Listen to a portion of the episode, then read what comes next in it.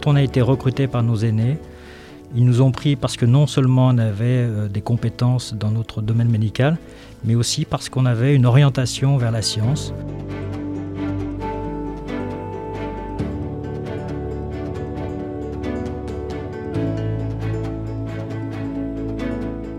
Bienvenue dans le podcast Médecine, Sciences et Recherche clinique présenté par la direction Recherche et Enseignement Ramsay Santé.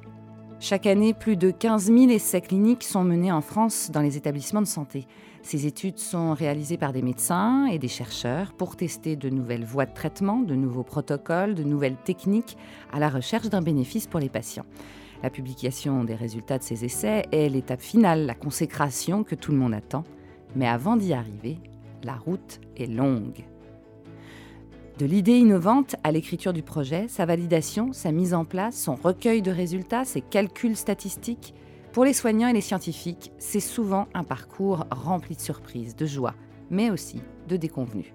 Et tout cela en un temps incompressible. Chez Ramsay Santé, au sein des cliniques, la recherche prend aujourd'hui une très grande place. Elle est faite d'hommes et de femmes riches d'idées et de bienveillance pour l'avancée de la médecine. Nous avons pénétré cet univers pour découvrir l'envers du décor de ceux qui font la recherche aujourd'hui, c'est-à-dire les soins de demain.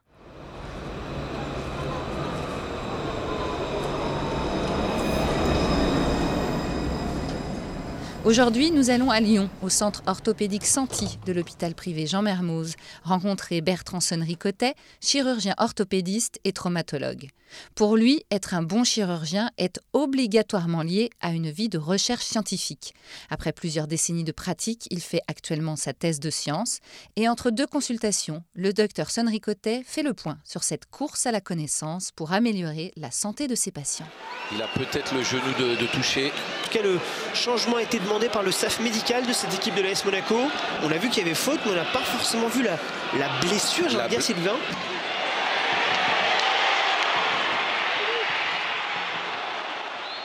Moi, je suis chirurgien orthopédiste et je suis très spécialisé dans la chirurgie du sport, avec euh, principalement de la chirurgie ligamentaire. C'est-à-dire que je prends en charge euh, surtout et quasiment exclusivement des sportifs qui se font des entorses euh, au ski ou dans leur pratique sportive. Et c'est ce genre de patients qu'on traite ici. Expliquez-nous d'abord comment on fait pour être à la fois praticien et sûrement voir beaucoup de monde et euh, en même temps eh bien, passer sa thèse, demander euh, des financements pour, euh, pour faire des études. C'est pas trop compliqué d'allier ces deux choses? L'idée dans ce groupe, ça a toujours été de faire la recherche clinique. C'est-à-dire qu'en pratique, en France, on a la particularité en chirurgie d'avoir un volume d'activité très important par rapport aux autres pays, notamment les pays anglo-saxons ou aux États-Unis on a une pratique qui est beaucoup plus importante en termes de volume d'activité. Donc on nos aînés nous ont rapidement montré que si on pouvait avoir des résultats cliniques sur ces séries qui sont très importantes, on allait avoir un impact sur le plan scientifique au niveau international. Donc ça veut dire qu'on fait une technique opératoire, eh bien on suit nos patients et globalement pour ma chirurgie est la chirurgie sportive, on évalue les gens au bout de deux ans et on évalue euh, le taux d'échec, le taux de récidive, le taux de réopération, en tout cas toutes les complications. À partir de là, on soumet cet article à un comité de lecture qui est accepté ou pas accepté et qui est publié et ainsi de suite. Donc, euh, dans, cette idée, en fait, tout ce qui est compliqué en recherche, ça demande un temps incroyable et ça demande une organisation qui est euh, aussi très importante. En gros, quand on soumet un article pour qu'il soit publié, c'est à peu près un an. Et donc ça, ça demande un temps fou. Donc on s'organise avec euh, des gens qui nous aident, notamment nous, le système qu'on a qui est assez euh, facilitant, c'est qu'on a des internes. Alors on a des, internes français et des fellows qui sont des jeunes chirurgiens étrangers et qui viennent euh, avec nous pour profiter de notre expérience apprendre sur le plan chirurgical, mais aussi être instruits sur le plan scientifique parce que leur objectif c'est aussi de publier. Donc c'est un espèce de cercle vertueux qui fait qu'on arrive à progresser, à faire des articles. La deuxième partie qui nous manquait, et Ramsey a été formidable là-dedans, c'était le côté financement, parce que faire une étude, ça coûte très cher, notamment maintenant quand on fait des études avec des séries importantes, il y a des analyses statistiques obligatoires qu'on peut très difficilement faire soi-même, donc on s'adresse à des sociétés spécialisées, donc ça, ça coûte de l'argent. Et en fait, Ramsey a compris ça assez tôt et a fait un ensemble de procédures très longs pour aboutir à, euh, comme l'avait déjà le système public, une rétribution en fonction des points SIGAPS. C'est-à-dire quand on publie un article, on a un certain nombre de points en fonction de la position dans l'article et de l'impact facteur du journal auquel on soumet, et ça représente des sommes. Et le système était au départ exclusivement pour le public, et Ramsay s'est engagé dans une procédure pour dire qu'il n'y a pas de raison qu'un chercheur dans le privé ne puisse pas aussi bénéficier de cette subvention publique.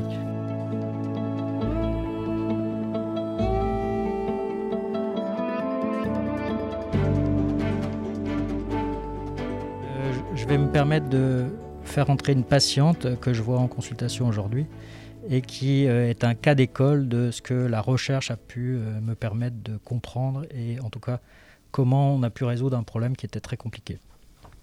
Madame Antonetti, bonjour. Bonjour bonjour. J'ai été opérée des ligaments croisés et du ménisque suite à une chute euh, au ski.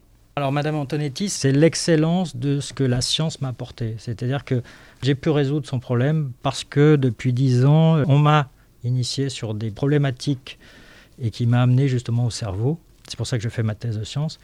Et elle représente exactement le côté pratique de tout ce qui est théorique et qui est des choses complètement improbables parce que si on ne cherche pas et si on ne creuse pas là-dedans, c'est impossible de résoudre le problème. Pourquoi euh, vous êtes venu euh, voir euh, le docteur Sonnery Kotek Qu'est-ce qui a fait que vous êtes venu ici voir ce docteur? Alors en fait, j'ai été opérée une première fois. Quand je suis venue ici, c'était vraiment le dernier espoir pour moi. Lui, du coup, euh, quand euh, il m'a vu, vu qu'il a fait ses études, euh, il a de suite compris mon problème, m'a expliqué toutes les démarches qu'il fallait que je fasse. Et, et en fait, ça s'est très bien passé hein, suite à ça. Hein. J'ai dû faire de la rééducation, une intervention. Mais en fait, le résultat est magique. Je vous examine Je voulais juste contrôler justement vous en êtes sur votre extension et votre verrouillage de vaste. Donc il reste une petite limite sur les euh, marches un peu hautes. Un peu hautes. D'accord. Et vous arrivez à faire du sport ou pas? Oui. Je, fais, je refais du vélo alors que j'en faisais pas, de la course. Allez-y, contractez. Vous avez toujours tendance à faire un peu de jambier intérieur, c'est marrant. Est-ce que vous pouvez nous expliquer, docteur, plus précisément ce qu'elle avait? Ce qu'il faut comprendre, c'est que quand on a un traumatisme du genou, et vous pouvez le remarquer chez tout le monde, hein, on a un mécanisme réflexe qui fait qu'on se met en flessum. Flessum, ça veut dire qu'on plie sa jambe grâce au, contact avec des vieux kinés qui ont vachement travaillé là-dessus, on m'a expliqué que c'était un mécanisme réflexe, que c'était principalement lié à une contraction des ischio-jambiers. Ischio-jambiers, c'est des muscles qui sont derrière la cuisse et qui viennent donc, par mécanisme réflexe, tirer sur le genou et le mettre en flexion. Et en fait, pour nous en chirurgie, c'est quelque chose de très compliqué parce que quand les gens sont dans cette position-là, s'ils ne retrouvent pas assez rapidement l'extension, ils ont des raideurs épouvantables et ça dure pendant des années. C'est exactement ce qui s'est passé pour Madame Antonetti. Alors qu'est-ce que vous avez fait? Bah, L'histoire, c'était déjà de comprendre.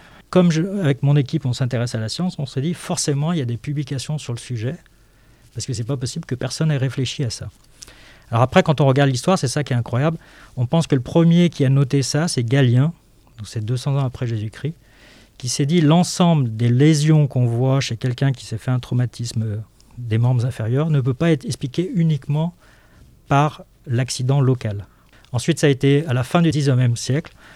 On s'est dit, il y a probablement une part de réflexe d'origine centrale dans ces mécanismes de protection. Et donc, ça a abouti à un ensemble de, processus qui nous ont permis, mais on a mis deux ou trois ans à comprendre, et ça a été décrit, hein, comme toujours dans la science, on n'a rien inventé, qu'en fait, c'est un mécanisme réflexe d'origine centrale, c'est-à-dire c'est le cerveau, qui, suite à une agression, c'est-à-dire suite à une entorse du genou, va entraîner deux choses. D'une part, une activation réflexe de ces ischio-jambiers. C'est pour ça que les gens étendent plus la jambe. Et un deuxième processus que là on connaît beaucoup mieux, qui est une inhibition complète du quadriceps. D'où l'idée de faire ma thèse. Je l'ai fait à Toulouse avec le professeur Étienne Cavagnac, qui est un orthopédiste, et avec l'INSERM, avec Pierre Perrand, qui est spécialisé dans l'imagerie fonctionnelle du cerveau. C'est que tous les gens qui cassent leur croisée, on leur fait une IRM cérébrale pour essayer de voir si on détecte ce déficit et ce mécanisme réflexe que je viens de vous décrire.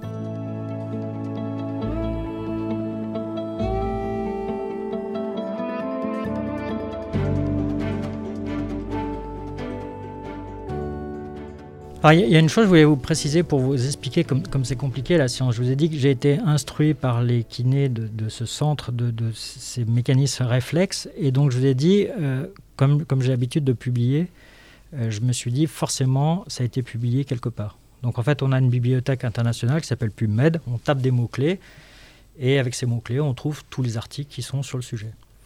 Et nous, ce mécanisme, donc je vous ai dit, de défaut d'extension suite à un accident ou à une entorse du genou, on a cherché pendant trois ans le mot-clé.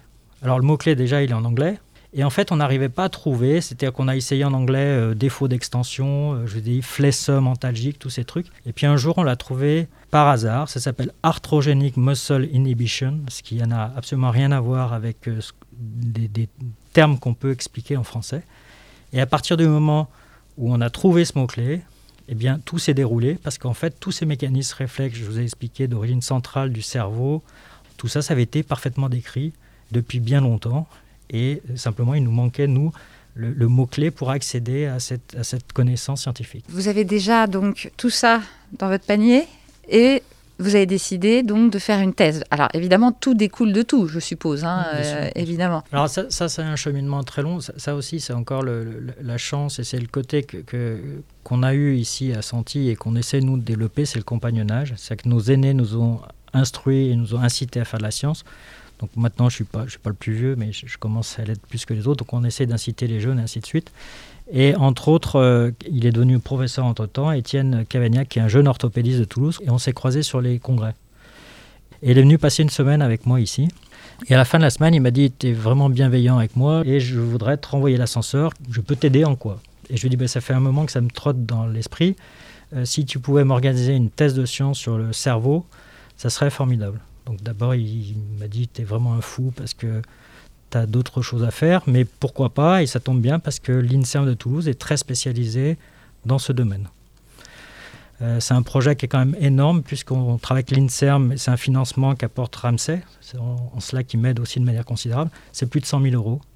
Le champ d'exploration est fantastique, donc je me retrouve à des cours obligatoires. Vous imaginez bien que je suis l'aîné du doctoral, tout le monde me regarde un peu de travers en disant qu'est-ce qu'il fait là l'ancien? Donc c'est assez marrant. Euh, j'ai des cours sur euh, la rigueur scientifique, sur l'éthique en sciences, sur des choses comme ça, donc c'est assez surprenant. Et comment vous faites d'un point de vue euh, organisation? Moi, Je me libère, c'est un peu compliqué. J'avais un stage obligatoire dans des laboratoires autres que ma spécialité, donc il y a des tas de, de choses à valider qui compliquent encore un peu plus mon quotidien, mais à partir du moment où je me suis engagé dans le projet, il faut que j'aille au bout.